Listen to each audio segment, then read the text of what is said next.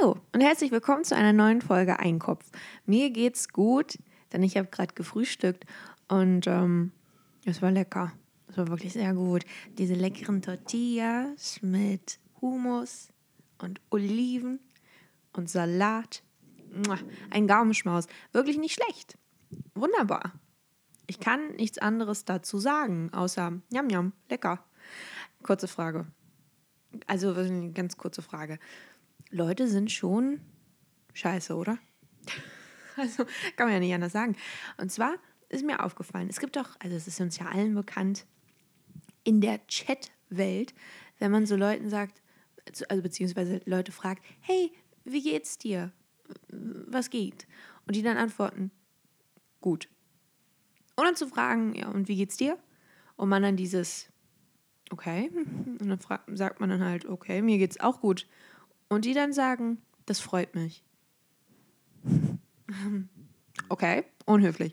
Das kennt man ja schon. Aber hier ist mir mal so richtig bewusst geworden, wie blöd die Leute doch sind. Also in meiner WG. Nein, die sind nicht blöd. Nein, nein, nein, nein, nein nicht blöd, blöd. Aber hm, nein, nein, sind sie nicht. Stopp. Aber, und zwar, ich frage die dann so morgens, und wie geht's? Gut. Denkt ihr, da fragt mich jemand, und wie geht's dir? Was sind so deine Sorgen? Hast du welche? Möchtest du darüber sprechen? Keine Sau interessiert's. Ich frage, und was habt ihr so gemacht gestern? Erzählen Sie mir. Denkt ihr, da fragt mich irgendjemand, und was hast du gemacht? Gut, vielleicht, weil sie mich jeden Tag in der Küche sehen, wie ich irgendwelche Sachen zusammenklaube und dann wieder in mein Zimmer husche wie so eine kleine Kellerassel und eine gute Serie gucke. Casa del Papel, um ehrlich zu sein, ist eine gute, gute Serie. Klasse. Aber kann man mich doch auch mal fragen. Ich möchte auch mal gefragt werden. Und wie geht's dir? Und was machst du so?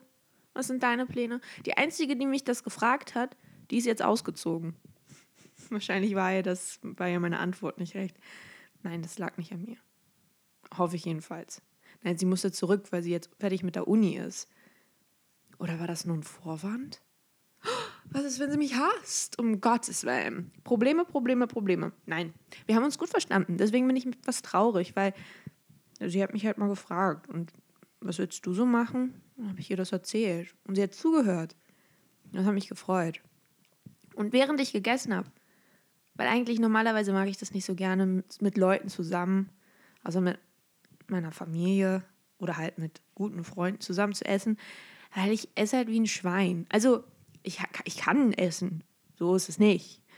So wie viele Leute. Aber ich esse halt nicht schön. Beziehungsweise ich esse halt schweinisch, weil es mir so gut schmeckt. Mir schmeckt es besser, weil ich schweinisch esse. Weil ich schweinisch esse, macht das Leben Spaß. Aber wenn da Leute sind um mich herum, die ich nicht so gut kenne, ich weiß nicht, nicht so ganz genau weiß, sind wir Freunde, Feinde, irgendwas dazwischen, was sind wir? Liebhaber in der Nacht? Nein, ganz bestimmt nicht. Dann ist, stellt sich natürlich die Frage, wie esse ich jetzt? Ja, muss ich mich ein bisschen zusammenreißen. Jetzt nat würde natürlich jeder Gourmet-Esser sagen, oh Gott, die ist ja immer noch wie so eine Sau. Ja, okay, äh, Entschuldigung, kein Grund ausfallen zu werden. Aber ja, stimmt. Ich esse nicht schön, aber für meine Verhältnisse recht gepflegt. Wobei ich in Restaurants mich durchaus zusammenreißen kann. Aber auch nur, wenn eine Vorspeise über 8 Euro kostet. Nur dann reiße ich mich zusammen. Wenn das so eine kleine Frittenbude ist, da esse ich aber nicht wie Queen Mom. Nee, nee, nee, nee, nee. Da esse ich dann auch anders als die anderen. Denn ich bin was ganz Besonderes. Kann nicht lügen. Wo wollte ich hin mit dieser Geschichte? Ich weiß es nicht. Keine Ahnung. Naja, ich will einfach nur sagen, ich vermisse meine Mitbewohnerin. Obwohl ich noch nicht mal weiß, wie sie heißt. Oder weiß ich das? Doch, ich glaube, ich kenne ihren Vornamen, aber nicht ihren Nachnamen. Ich weiß nicht, wie alt sie ist. Ich weiß nicht, woher sie kommt. Ich weiß nichts. Ich weiß nur, dass sie, dass sie immer für mich da war. Die fünf Minuten, die wir zusammen verbracht haben in der Küche. Das waren wirklich schöne Momente. Da könnt ihr mal sehen, dass vielleicht war sie meine Seelenverwandte. Vielleicht war das meine beste Freundin und ich habe sie einfach gehen lassen. Vielleicht hätte ich ihre Flugtickets zerreißen sollen. Nächstes Mal. Wir kriegen nämlich einen neuen Mitbewohner oder Mitbewohnerin. Es steht noch in den Sternen. Aber da mache ich nicht dasselbe Mistake-Line. Da werde ich dann angreifen. Da werde ich sagen, pass mal auf. Du hörst mir jetzt zu. Und wenn ich diese platonischen Vibes hier spüre, dann bist du meine beste oder mein bester Freund. Ich diskriminiere da nicht. Ich nehme hier alles. Oh, da knallen die aber die Türen. Die sind jetzt alle, die sind jetzt alle sauer. Ja, ich tausche euch alle aus. Ich ersetze euch alle. Naja, heute ist Sonntag, by the way. Die Wahlen stehen an. Also wählt. Also beziehungsweise, wenn das hier hochgeladen wird, dann habt ihr hoffentlich schon gewählt. Geht wählen, geht Stimmen zählen und wählt was Schönes. Ihr habt das ja schon in der, was weiß ich, hundertsten Folge gelernt. Wählt die schönste Partei. Die, die einfach gutes Merch macht, die die beste Fashion hat, die einfach auch das einfach style-technisch ganz weit vorne ist. Die wollen wir haben. Weil das ist ja auch ein Aushängeschild. Wenn ihr so eine Partei wählt, wo nur alte, alte, eklige Männer sind, ja, das sieht halt nicht gut aus. Aber so eine frische Partei, alle sind, das klingt ein bisschen wie Partei, das Gericht, ne? Vom Asiaten. Oh, jetzt habe ich wieder Hunger. Vielleicht sollte ich noch ein Tortillachen essen, aber es sind so viele in der Küche und dann kann ich nicht so schweinisch essen.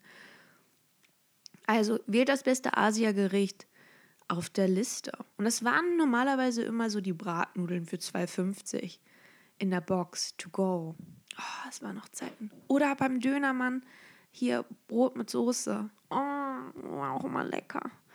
Oh, und dann habe ich hier in der Bäckerei, das ist eklig, abgründig, weiß, tut sich hier auf. Da habe ich immer gerne so Croissant gegessen mit einer Wurst drin. So einer ekligen, so einer so einer Tierquälerwurst. Also aus irgendwie, es war noch nicht mal, also, ich weiß nicht, was für eine Haltung das war, aber wenn überhaupt, wenn das überhaupt echtes Fleisch war und nicht irgendwie Reste aus der Müllkippe zusammengepresst, ein bisschen Gewürz drüber. Eklig, sowas habe ich gegessen, das habe ich gemocht. Das hat auch immer nur ein Euro gekostet. Oder dann bei Burger King und bei, nee, bei Mc's für einen Euro diesen Cheeseburger. Ach ja, das waren noch Zeiten, als ich mich ernährt habe. Ja, wie so ein kleiner Fridolin Graf. Das waren noch Zeiten. Ich vermisse auch ein bisschen meinen Dattelmann. Und zwar in meiner Schule, da so ein paar Meter entfernt, so ein kleiner Shop. Ich weiß nicht, ich glaube, das war war das ein Türke? Ich glaube ja. Und der hat, oh, der hatte so leckeres Essen da auch immer.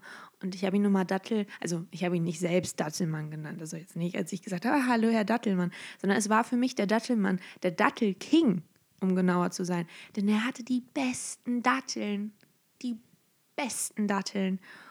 Oh, die waren so gut, deswegen, das war der Dattelmann. Das war der Dattelmann.